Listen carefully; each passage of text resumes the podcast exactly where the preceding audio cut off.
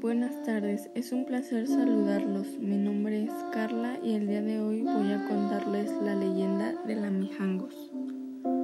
Todos los queretanos hemos escuchado hablar de Claudia Mijangos, una mujer y ama de casa común y corriente que vivía en la colonia Jardines de la Hacienda dentro de Querétaro con su esposo y sus tres hijos. Cuenta la leyenda que Claudia tenía formación 100% católica y fungía como maestra de catecismo en el Colegio Fray Luis de León, en donde estudiaban sus tres hijos. De un momento a otro, Claudia comenzó a mostrar fuertes problemas psicológicos, a tal grado que el matrimonio pronto se volvió insostenible. Ella y su esposo se divorciaron y Claudia se quedó con la custodia de sus tres hijos. Siguió trabajando y dando sus clases de religión. Cada vez era más notorio que sus disturbios emocionales se iban acentuando. En la escuela se decía que era amante de un sacerdote con nombre Ramón y comenzaron a rodearla una serie de historias que constaban con la imagen que ella se había formado a lo largo de su vida. Durante varios días, Claudia había escuchado voces extrañas y no quiso comentárselo a su ex esposo, pues él siempre había afirmado que estaba loca.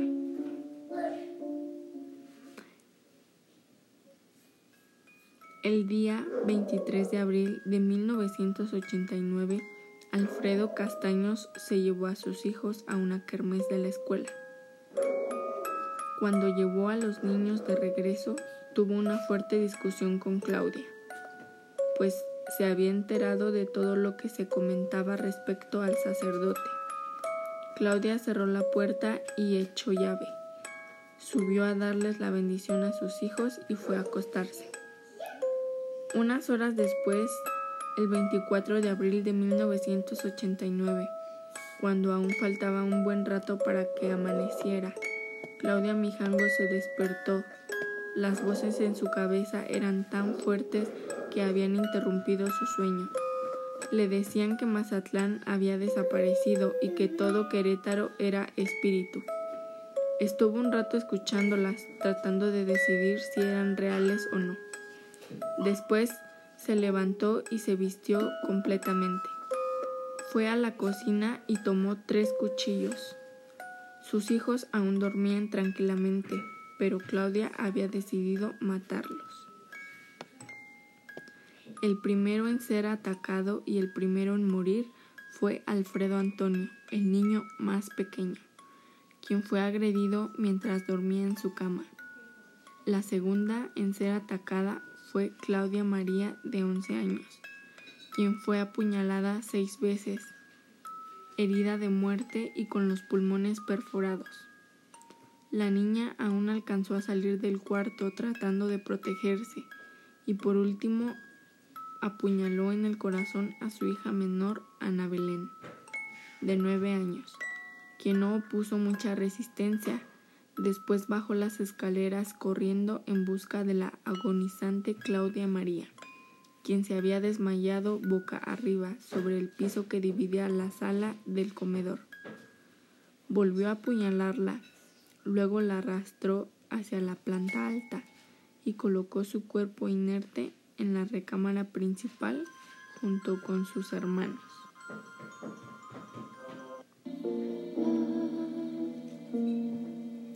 Cuando los agentes llegaron, ingresaron a la fuerza.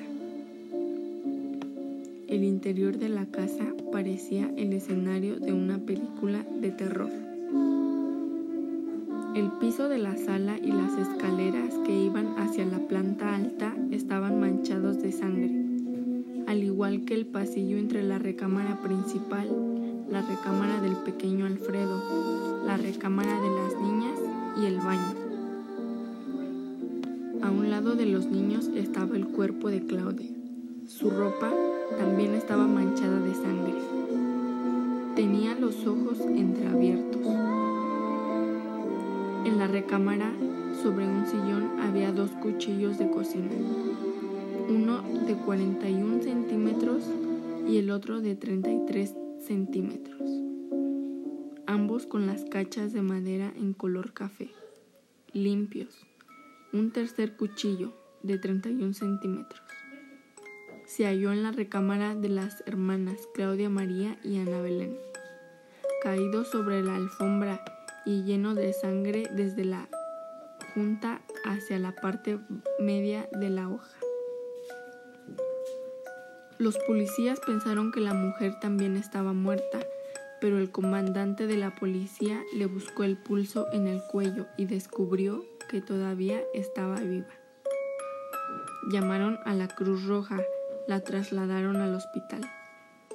Mis niños están dormidos en la casa, declaró Claudia Mijangos, cuando despertó en el hospital ante las preguntas del agente del Ministerio Público Investigador. Yo quiero mucho a mis hijos. Son niños muy buenos y no son traviesos. La asesina estaba sedada y amarrada de pies y manos. Se le tomó su primera declaración el 27 de abril de 1989 a las 11.30, en tres días después de que masacrara a sus tres hijos. Luego añadió más cosas, responsabilizando el crimen al sacerdote al que supuestamente amaba. Después cambió su declaración y dijo que no se acordaba de nada, que la había despertado su amiga que tocaba a la puerta de su casa y que después la habían trasladado al hospital. Hablaba de sus hijos como si estuvieran vivos.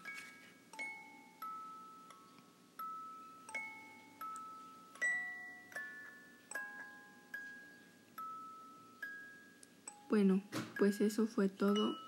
Fue un gusto haber estado con todos ustedes y muchísimas gracias por escuchar mi podcast.